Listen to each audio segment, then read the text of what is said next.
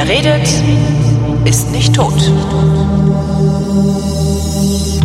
Willkommen zum Geschichtsunterricht der Co-Produktion von Vrindt und DLF Nova mit Matthias, äh, Dr. Matthias von Hellfeld. Ja, danke. Frage, ist von Hellfeld wirklich Arzt? Ja, die Frage ist leicht zu beantworten mit Nein. Äh, Thema heute, das erste Ärztekonzert. Äh, die Ärzte, also die Ja. beste Band der Welt. Ist das deine Musik? Nein. Gar nicht. Überhaupt nicht. Äh, ich bin äh, also einer von diesen soften Beatles-Jüngern und äh, hatte mit den Ärzten und mit allem, was Punkrock ist, eigentlich relativ wenig zu tun. Jetzt, wo ich mich damit beschäftigt habe, finde ich aber doch Gefallen an dem einen oder anderen jedenfalls, weil es ja auch eine Art ich sag mal, Kritik an den damals herrschenden Verhältnissen äh, war. Es ging so los Mitte der 70er Jahre. Oh, bevor, Äh, und an- bevor du jetzt, bevor du jetzt äh, noch äh, eine Nachfrage hätte ich noch. Ist das, äh, ist es äh, schwer? Also man kann sich ja mit dir in die Kneipe setzen und äh, äh, zehn Stunden lang äh, über Europa äh, dich reden lassen. Ist, ist das bei solchen Themen, wo du nicht intuitiven Zugang hast, ist das schwer, sich da reinzuarbeiten eigentlich? Ja, sehr, weil ähm, ich ja, ich muss ja einfach auch gucken, dass ich natürlich auch äh, Bedürfnisse und Themen anderer Leute mit äh, so Ja. ein bisschen versuche abzudecken. Manchmal ist es auch so, dass mir ähm, die Autorinnen und Autoren dann irgendwas reinsingen und ich dann sage, okay, dann machen wir das eben. Ähm, und ich dann aber im Moment, äh, wo wir dann den Plan machen, das irgendwie schön finde, weil wir dann natürlich auch ein schönes Thema haben. Aber wenn ich es dann machen muss, denke ich mir, wow, was soll ich denn jetzt dazu wohl sagen?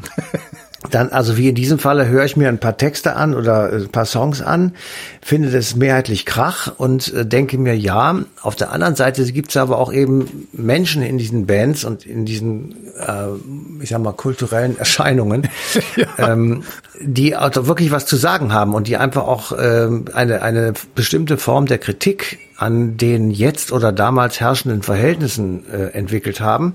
Und es ist ja nicht umsonst so, dass im Grunde genommen dieser Punk losging Mitte der 1970er Jahre. Also ich sag mal ungefähr 50 Jahre ist das jetzt her. Das war eine Zeit, in der so eine Kritik auch angebracht war. Also es gab sozusagen den Muff unter den Talaren, der wurde an den Universitäten, also in den intellektuellen Zirkeln so ein bisschen weggeholt. Es gab äh, überall in Europa Aufstände der den- Studenten. Den Muff unter den Talaren muss man, glaube ich, heute erklären. Okay, das war äh, Universitätsleben ähm, und die Studenten haben damals sich darüber beschwert, dass du also immer noch gelehrt hast wie anno dazumal mit äh, sehr klarer Trennung der Professores und der Studenten. Und es gab keinerlei Mitsprache an den Universitäten, das wurde einem vorgesetzt, du musstest lernen und musstest die Fresse halten. Und du warst halt abhängig von diesen Entscheidungen von Leuten, die tatsächlich mit der damaligen Jugend nicht viel gemein hatten und auch überhaupt nicht verstanden, was die eigentlich wollten. Das waren nämlich die Kinder, die, ich sag mal, irgendwann in den 50ern geboren wurden, also die erste Nachkriegsgeneration war und die ihren Streit und Stress mit ihren Eltern hatten, die pauschal gesagt alles Nazis waren. Das war natürlich Quatsch, äh, weil nicht alle Nazis waren, aber die, die Möglichkeit, dass ein damals 50-Jähriger, f- äh, wenn du damals meinetwegen 20 warst, also wenn der so vor dir steht, dass das ein potenzieller SS-Mann war, Das war nicht unwahrscheinlich. das, das war zumindest möglich, wollte ich auch sagen. Es war zumindest möglich. So, das war das eine. Und das zweite ist, diese Generation ist aufgewachsen im Höhepunkt des Kalten Krieges. Ähm, der Vietnamkrieg hat außerordentliche Wirkung gezeigt, weil da kriegte man Bilder zu sehen, die man sich bis dahin nicht vorstellen konnte, die auch den Zweiten Weltkrieg, finde ich jedenfalls, von seiner menschenverachtenden Brutalität äh, mindestens mal gleich kamen. Ähm, und beim Einsatz von Napalm in Vietnam und ähnlichen Bildern, die man da sehen konnte, da fand ich es auch wirklich also übel. Du meinst Und, die, ähm, die reinen Kriegshandlungen jetzt, also die. ja, die Verachtung der Menschen, Ja. der vietnamesischen Bevölkerung, die unter Napalm und anderen Bomben einfach zerstört wurde.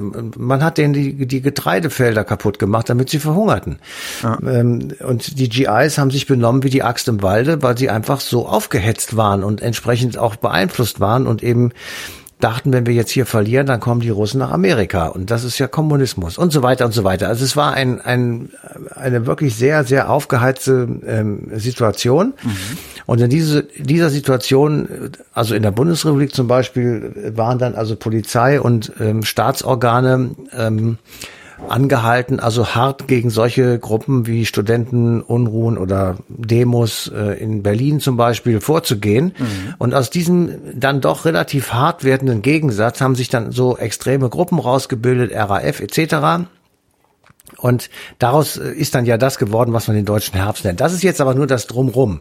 Aber das ist so ein bisschen im Hinterkopf zu haben schon auch wichtig, dass in, genau in dieser Zeit ähm, etwas aus Amerika herüberschwappte, äh, das eben Punk-Rock hieß. Und die erste europäische Metropole war wie häufig, was Musik angeht, London. Mhm. Und Godfather of Punk war, wenn ich das richtig sehe, Iggy Pop. Und äh, den müsst ihr mal googeln und sich mal was anhören. Das ist schon äh, ziemlich, ziemlich irre.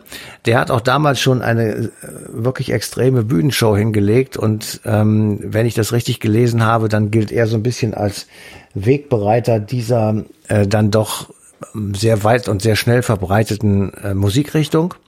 Es gab davor auch schon ähm, Gruppen und einzelne Sänger, die sich so ein bisschen in diese Richtung entwickelt haben. Also The Velvet Underground, die waren in New York. Dann gab es Lou Reed, vielleicht auch noch. Wie, Lou Reed war Punk? Nee. Doch, doch, der hat später eine Solokarriere gemacht. Ach, guck. Ähm, dann äh, Sex Pistols zum Beispiel, die ja, kommen klar, auch die aus kommen, dieser, das war London. Ne? Ja. Oder oder The Clash, die habe ich auch noch gefunden. Also wenn man sich das so anhört, dann war das dann schon auch ähm, ja aggressive Kritik, sagen wir es mal vorsichtig, in musikalisch harter Form. Und das hat halt eine, eine, bestimmte Gruppe von Menschen, von Jugendlichen, Studenten etc. auch wirklich angesprochen. Also die fanden, äh, das ist eine, eine angemessene Form der Kritik, des Kritikübens. Und das gab es dann eben auch in Deutschland. Die ersten waren in Hamburg, da war ja auch immer viel mit Musik. Man muss auch, ähm, man muss auch sagen, dass das ist auch musikalisch funktioniert das natürlich auch dann sehr gut, wenn du in so einer doch äh, immer noch sehr hierarchischen, sehr patriarchalen, sehr autoritären Gesellschaftsordnung unterwegs bist.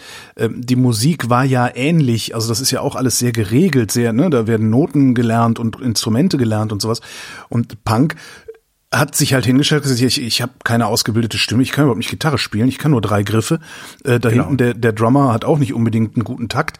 Äh, scheiß drauf. Wir machen trotzdem Musik. Das, das heißt, es ist in sich auch nochmal eine, Ne, ein, Protest, also nicht nur. Ja, es war es war ein es war kompletter Protest genau. und es war ja auch elektronisch. Also das ist ja auch ein bisschen was Neues. Also das war damals äh, natürlich gab es auch vorher schon elektronische Musik, das weiß ich, aber es gab elektronische Effekte, die da reingebaut wurden ähm, und es, es es gab weil eben die, die Reaktion darauf so massiv war, mhm. äh, auch Texte, die zum Beispiel Gewalt verherrlicht haben, äh, gegen Polizisten könne man also durchaus mal angehen.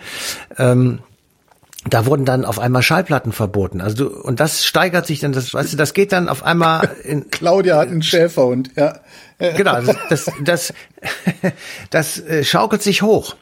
Ähm, und also Nina Hagen zum Beispiel oder Fehlfarben, äh, das mhm. waren so auch Zeichen, wo du denkst, mal, wenn du Nina Hagen dir von damals anhörst, Wahnsinn. Ja, das ist, äh, das ist, ja, das ist äh, aggressiv, laut, schreiend.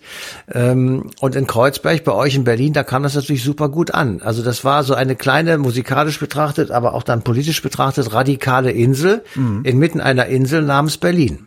Ja, das, und da, ich meine, das explodiert dann irgendwann.